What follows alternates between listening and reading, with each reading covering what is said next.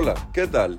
Hoy es miércoles 29 de marzo y esto es Palos Vienen, el podcast de derechos humanos de Diario de Cuba. Palos Vienen, un programa de Diario de Cuba por la defensa de los derechos humanos. Hoy comentaremos sobre varias condenas de violaciones de derechos humanos por parte del régimen cubano en el último informe de Amnistía Internacional.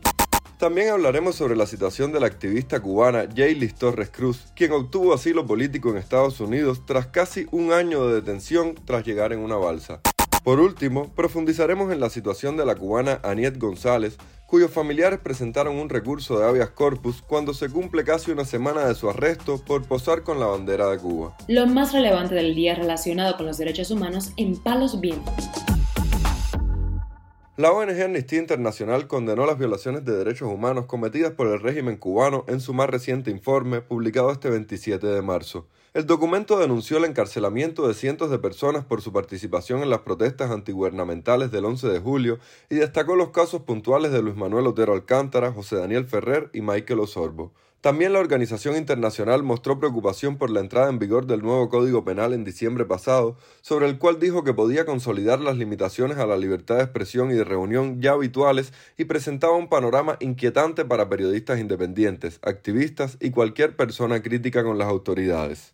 La vicesecretaria de Estado de Estados Unidos, Wendy Sherman, denunció este lunes en un foro de la Coalición de Libertad Online desarrollada en el Centro de Estudios Consejo Atlántico en Washington, D.C., que los gobiernos autoritarios como Cuba y Venezuela usan Internet para aplastar la disidencia.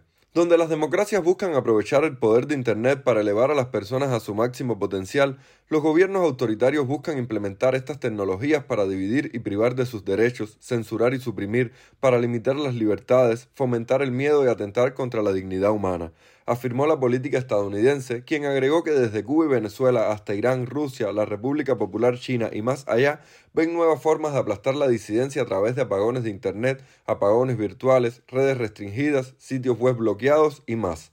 Mientras tanto, la activista y opositora cubana Jaylis Torres Cruz obtuvo asilo político este martes en Estados Unidos después de casi un año de detención, primero en la base naval de Guantánamo y luego en un centro para emigrantes sin papeles en el condado de Broward, al norte de Miami, según informó Radio Televisión Martí.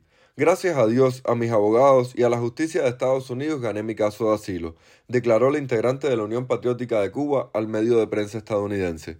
En Cuba, la activista fue arrestada el 11 de mayo de 2021 por realizar una directa en sus redes sociales donde se veía al vocero del régimen cubano, Humberto López, salir de la casa de una presunta amante. Al verla, el también miembro del puro político del Partido Comunista de Cuba la agredió para arrebatarle su teléfono celular e impedir que grabara. Esta acción le costó a Torres Cruz ser enviada a la prisión de mujeres de Occidente, en el Guatao, donde permaneció detenida sin juicio durante diez meses y medio. Luego de ser escarcelada, salió de Cuba por Baracoa, Mayabeque, en una embarcación de fabricación casera con otros siete cubanos, el 12 de mayo del pasado año. Por otra parte, en Cuba, el opositor y director del Centro de Estudios Convivencia, Dagoberto Valdés, denunció en sus redes sociales que fue citado por la seguridad del Estado para un interrogatorio este miércoles 29 de marzo. Hoy me ha citado el oficial Orestes de la Seguridad del Estado para mañana a las 9 de la mañana en el Departamento Técnico de Investigaciones en el kilómetro cuatro y medio de la carretera San Juan, Pinar del Río, escribió Valdés en su perfil de Facebook. Tanto Valdés como varios de sus colaboradores han sido interrogados en los últimos meses por la Policía Política cubana.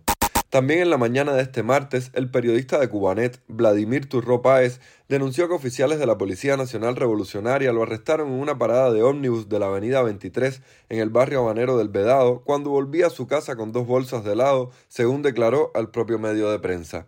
Estuve arrestado por casi cinco horas. Me querían levantar una denuncia por receptación, por dos habas con helado, aunque finalmente lo que me impusieron fue una multa de 1.500 pesos y me decomisaron el helado, que había comprado para mi hijo de un año de edad, que está enfermo y solo le apetece tomar cosas frías, afirmó el reportero, quien fue trasladado hacia la unidad de policía cita en Zapata y C, donde fue introducido en un calabozo sin higiene ni agua potable. Al cabo de las dos horas de estar allí, explicó, aparecieron dos oficiales de la seguridad del Estado, quienes le impusieron la multa y le decomisaron los alimentos. Palos viene. Los familiares de la activista Aniet González, detenida en Villa María Luisa, sede de la seguridad del Estado en Camagüey, introdujeron un recurso de habeas corpus a favor de ella después de que fuera arrestada por posar en las redes sociales con el cuerpo cubierto por una bandera cubana. Aniet Ginestá, hija del activista, dio detalles al respecto a Radio Televisión Martí. Bueno, fuimos, Gianelis y yo, fuimos al Tribunal Provincial a entregar la solicitud para el habeas corpus de mi mamá. No pudimos entregarlo directamente a la sala de lo penal, debido a que los procesos han cambiado un poco y ahora se entrega en una oficina. Eh, es el mismo, o sea, el, mismo el mismo modo de recibimiento, pero en una oficina aparte. Porque tienen dos, dos oficinas de lo penal, entonces ya ellos deciden a cuál de las dos oficinas le entregan. Me dijeron que a más tardar esta semana, inicios de la próxima, tengo respuesta. Me lo recibió Giselle Pérez Núñez. Ella trabaja en esa oficina aparte, pero de ahí entonces envían los casos. Una semana, una semana y media aproximadamente, sí. Después de la visita no he tenido contacto con ella de manera telefónica ni, ni físicamente. Después de la visita yo tuve que regresar a llevarle unas cosas. Como en la visita no estaba el instructor, tuve que regresar a llevarle unas cosas y fue netamente ver al instructor, entregarle las cosas. Lo único que me dijo el instructor ayer fue que le estaban, sea, estaba por cargos de ultraje a los símbolos patrios, que hasta el momento se le está pidiendo prisión preventiva, o sea, en espera del juicio. González, residente del reparto Len de la ciudad de Camagüey está acusada de ultraje a los símbolos patrios, por lo que las autoridades piden que permanezca en prisión preventiva luego de que posara en varias fotos envuelta en la bandera cubana como homenaje a la acción artística Drapeau con la etiqueta La bandera de todos, impulsada en 2019 por el líder del movimiento San Isidro, Luis Manuel Otero Alcántara, quien cumple una sentencia de cinco años en la prisión de máxima seguridad de Guanajay.